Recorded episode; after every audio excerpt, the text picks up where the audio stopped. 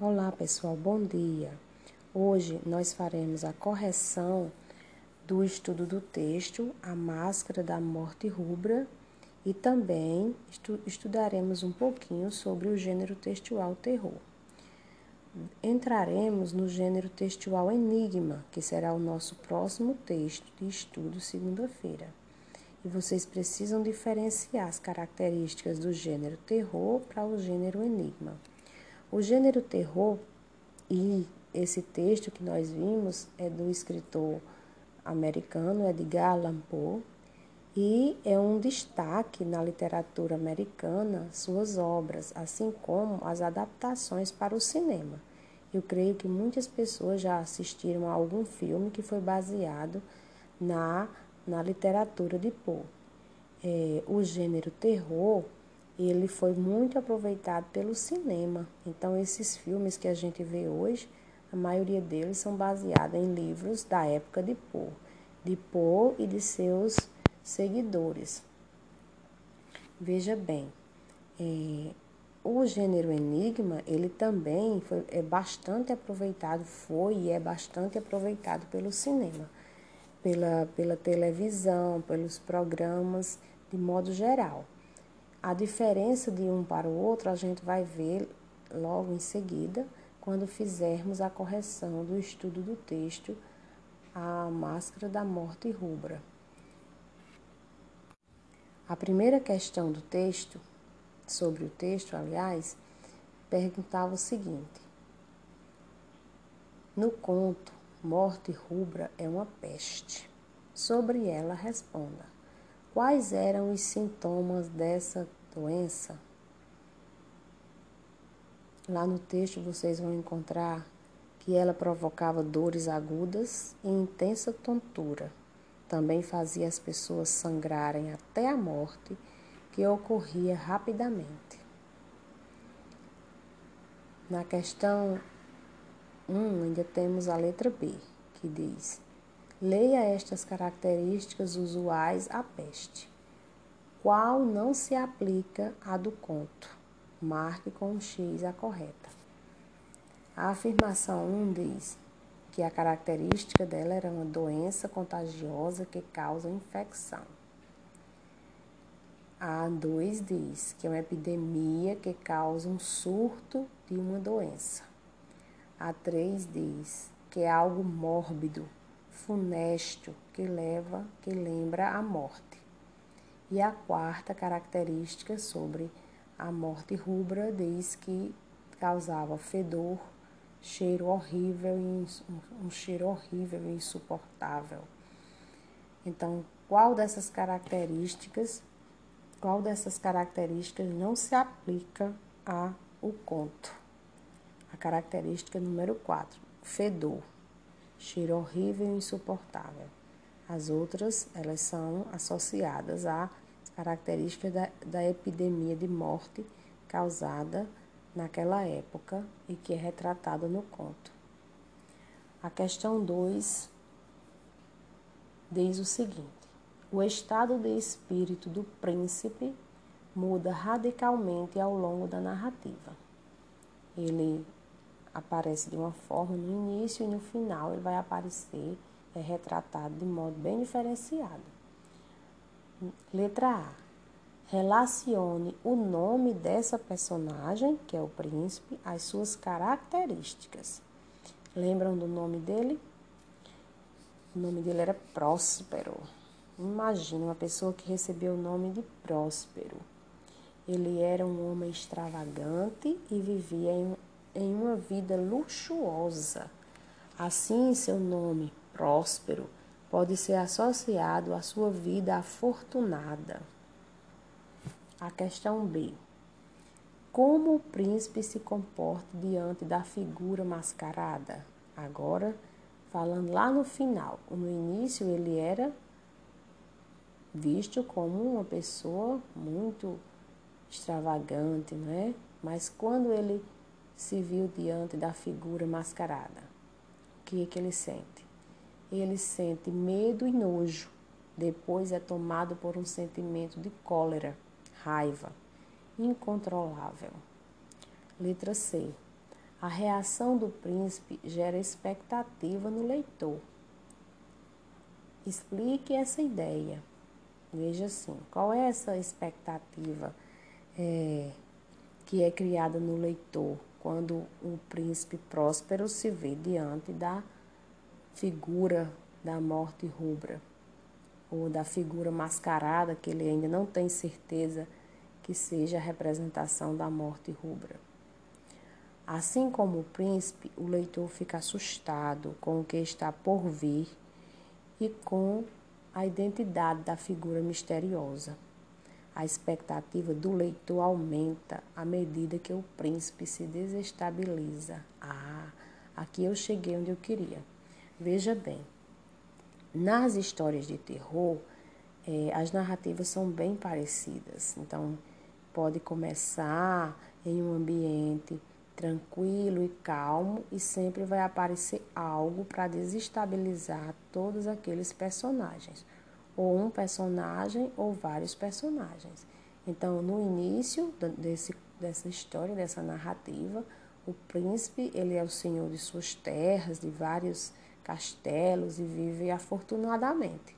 Mas quando começa a epidemia de morte rubra, que quer dizer vermelha, né? Rubro é representação da cor vermelha, sinônimo de vermelho. Então ele começa a se apavorar e seleciona algumas pessoas e vai para uma abadia, que é um castelo fortificado, e fica lá com aquelas pessoas. E no, no dia que ele resolve fazer um baile de máscara, a, a morte rubra é, se veste e se personifica e vai participar do baile. E quando ele percebe que tem aquele convidado não desejado e não identificado, ele vai atrás até que chega é, onde está a figura. E quando ele se vê diante da figura, é justamente o momento que causa o maior terror na história, né? A gente fica esperando por aquele final não muito bom. Então, quando você tem uma história de terror, você vai perceber que o final ele não é um final feliz. Uma história de terror, ela nunca vai trazer um final feliz. Ela vai trazer um final que é, desestabiliza o personagem e também provoca medo, terror em quem está assistindo. E a gente vê que, por exemplo, nessa história em particular, todos os, todos os participantes do baile morrem juntamente com o príncipe próspero. Então, o final é totalmente, é, como a gente diz, aterrorizante, porque o, o, a abadia, o castelo onde eles estavam comemorando a festa de máscaras, ela se torna apenas um lugar onde tem pessoas mortas e a, e a morte rubra diz que lá ninguém ficou vivo. Veja aqui, número 3. Por que o príncipe se isola com certas pessoas em uma abadia fortificada? Porque a morte rubra está matando praticamente toda a população do país. O que há em comum, número 4, o que há em comum entre as pessoas que o príncipe próspero decidiu salvar? Eles, ele escolheu salvar né, apenas seus amigos saudáveis e joviais, escolhidos entre os cavalheiros e as damas de sua corte. Então, ele, lá no texto diz que ele escolheu cerca de mil dos seus amigos mais saudáveis e jovens para que se isolasse com eles, com ele lá na abadia. E aí, com certeza, eles iriam se salvar de contrair a doença da morte rubra, da morte vermelha. Mas só que a morte, ela entrou no castelo e cumpriu o que estava proposto para ser contado na história, que é uma história de terror, então não tinha como eles fugirem desse final trágico. Número 5. Indique quais as situações abaixo que contribuem para o suspense. Quais estão corretas? Marque um X nos itens corretos. No número 1, um, diz que a fuga do príncipe para uma de suas abadias com determinadas pessoas. Isso causou suspense? Essa fuga? Não, né? a decisão do príncipe de organizar um baile de máscaras. Isso causou suspense? Nesse momento, quando a gente lê essas, esses dois trechos, eles não causam suspense. Vamos ver o terceiro. A descrição do sétimo salão, onde ocorre o baile. Quando o sétimo salão é descrito, esse causa suspense. A gente imagina é, o que pode acontecer naquele ambiente. Marca-se a número 3. Número 4. O badalado relógio de pêndulo e a pausa que ele instaura na festa. Lá no texto relata que cada vez que o, que o relógio de pêndulo badalava, as pessoas paravam a dança e ficavam esperando o que ia acontecer. Imagina aí, nove horas, nove badaladas. Todos pararam. Dez horas, dez badaladas. Todos pararam a festa. Onze horas, onze badaladas. Todos pararam para escutar essas badaladas. Meia-noite, doze badaladas. E todos pararam para escutar essas badaladas. E aí o que vem em seguida, a gente ainda vai ver. Então, esse badalar da opção 4 também provoca suspense. Marca-se esse. Número 5. A descrição da misteriosa figura mascarada. Essa causa suspense? Claro que causa, né? Bastante suspense. A gente fica imaginando que cara tem essa criatura por trás da máscara. Número 6. Porque no trecho 12 foram as badaladas, acentua o efeito de mistério no conto. Por quê? Porque no imaginário das pessoas, meia-noite, que é 12, né, representa sempre um momento misterioso, encontrado como referência em vários contos. Esta é a hora em que os encantos se desfazem ou se iniciam. Então vocês já vocês devem lembrar que 12 horas é sempre retratada nos contos para é, para associar algum mistério, né? Sempre 12 horas marca, por exemplo, na história da Cinderela, o final do encantamento para que a abóbora se des... a carruagem, aliás, se desfaça em abóbora novamente, que o vestido dela volte a ser o vestido de, de, de, de menina pobre. Então, meia-noite é sempre usado como essa hora de maior suspense em qualquer tipo de história. Número 7. Contos de terror costumam apresentar elementos sobrenaturais, ou seja, situações que a ciência não explica. O que há de sobrenatural na narrativa lida? O que, é que a ciência não explica nessa história contada por Edgar Allan Poe, que deu o título de A Máscara da Morte Rubra? Justamente a personificação da morte rubra em meio ao baile de máscaras, porque a gente sabia que a morte rubra era uma doença. Né? Durante a, o início da história, a gente vê que a morte rubra é uma doença. Só que a gente não imagina que a, a morte rubra vai se personificar, ganhar uma forma humana com trajes e aparecer numa festa. É uma doença que é passada de pessoa para pessoa. Só que aí, tanto na história contada por Poe como no filme, que também tem um filme sobre essa, esse conto, você vai ver a figura, a personificação da, da morte, no sentido de, de ser um anjo no filme, é como se fosse aquele anjo da morte que é contado nas histórias arrepilantes.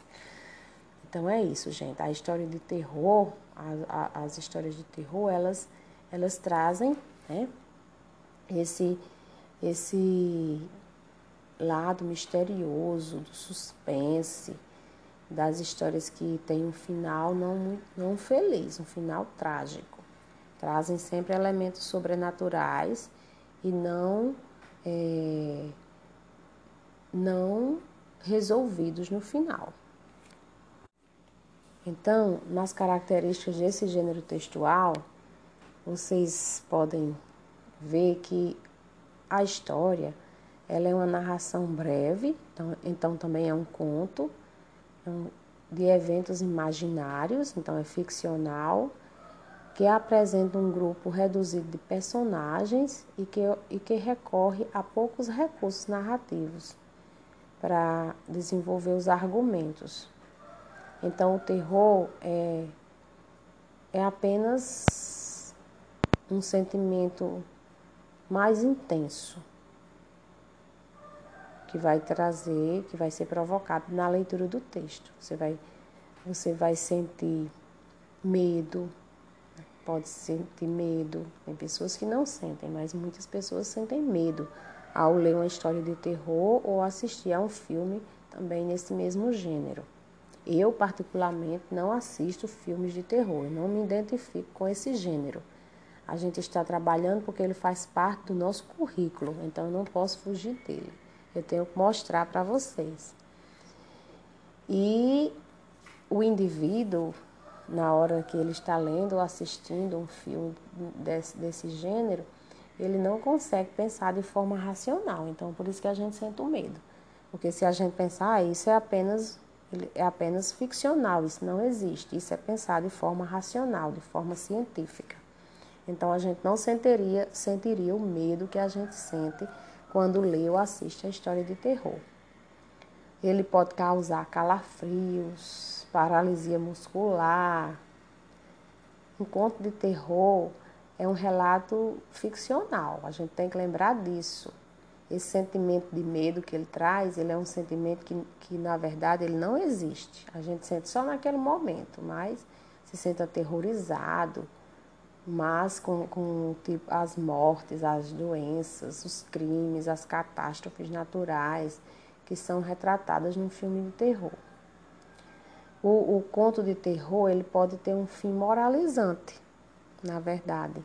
Não só amedrontador, mas moralizante. O que é isso? ele não vai vir só assustar o leitor no sentido daquele momento. Ele vai vir assustar o leitor para que ele evite fazer aquelas coisas, para que o leitor ele tenha aquela conduta errada às vezes. E, e o conto de terror, ele não passa assim de um exercício estético, né? Que você procura ver, procura ver algo como poderia acontecer na realidade. Mas na maioria das vezes não vai acontecer. Claro que não vai acontecer. Nos contos de terror, o tempo e o espaço eles são recursos essenciais na criação do suspense. Então, tudo vai ser descrito, as cores, a, a forma dos personagens. Quanto mais elementos sobrenaturais diferentes da condição humana aparecer, mais assustador vai ficar a história, né? Mais assustadora. Então, eles sempre vão apresentar muitos perigos, a presença do mal, é... vai aparecer sempre a descrição daquela cena, tudo bem detalhado, para quanto mais detalhes tiver, mais assustador será. Ou então vai aparecer bastante o escuro, a escuridão que a escuridão sempre retrata o medo ou o mal. Já a narrativa de enigma, que é o que a gente vai ver no texto de segunda-feira, a narrativa de enigma é diferente da história de terror, porque a narrativa de enigma ela sempre vai trazer um final que se resolve o problema. Então, só, só pela leitura do texto todo você já vai diferenciar do, do gênero terror para o gênero enigma, porque no final o enigma ele é desvendado, então é totalmente diferente. Existem muitas histórias de enigma famosas.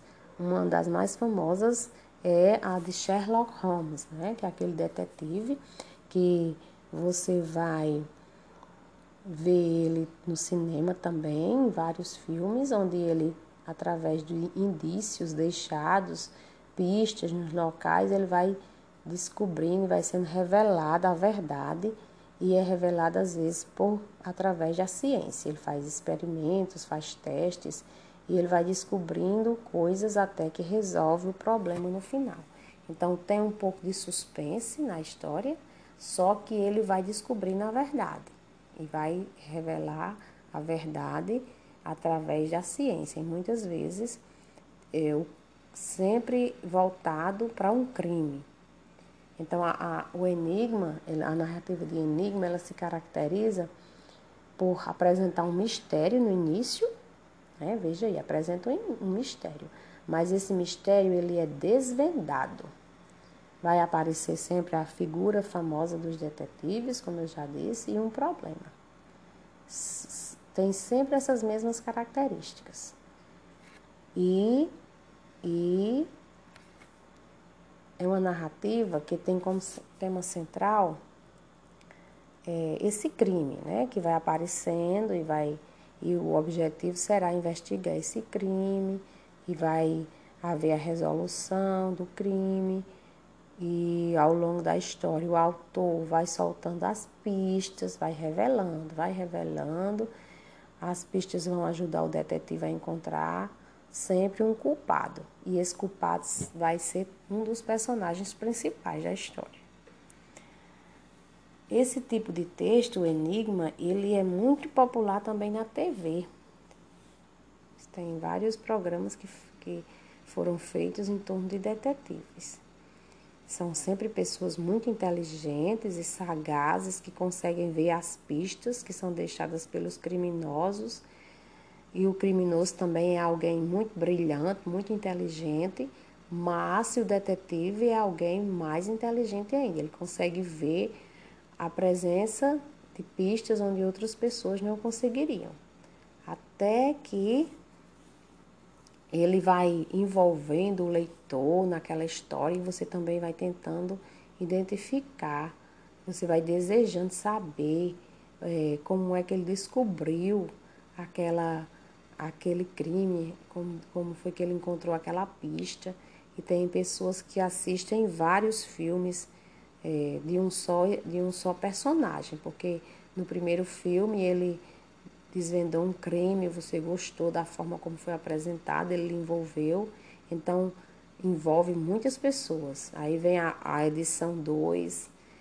Agatha Christie é uma das escritoras atuais mais famosas nesse gênero do, do, das narrativas de enigma. Vocês já devem ter escutado falar sobre Agatha Christie. Todos os livros que ela publica é vendido imediatamente para o cinema para que eles transformem em um filme, porque com certeza vai agradar as pessoas que gostam de filmes desse gênero, porque ela tem um, uma criatividade muito grande em, na escrita e na apresentação de, de enigmas, na apresentação de problemas que vai levar as pessoas a testarem sua inteligência. Então, veja a diferença da, dos contos, dos, das narrativas de terror, que tem um final, um desfecho não feliz, para as narrativas de enigma, que sempre vão trazer um desfecho onde o detetive ele torna-se praticamente um herói porque ele consegue desvendar e resolver o problema. Estudem, gente, corrijam a atividade, estudem esses dois gêneros que também estão aí postados na plataforma e segunda-feira nós teremos um teste de literatura.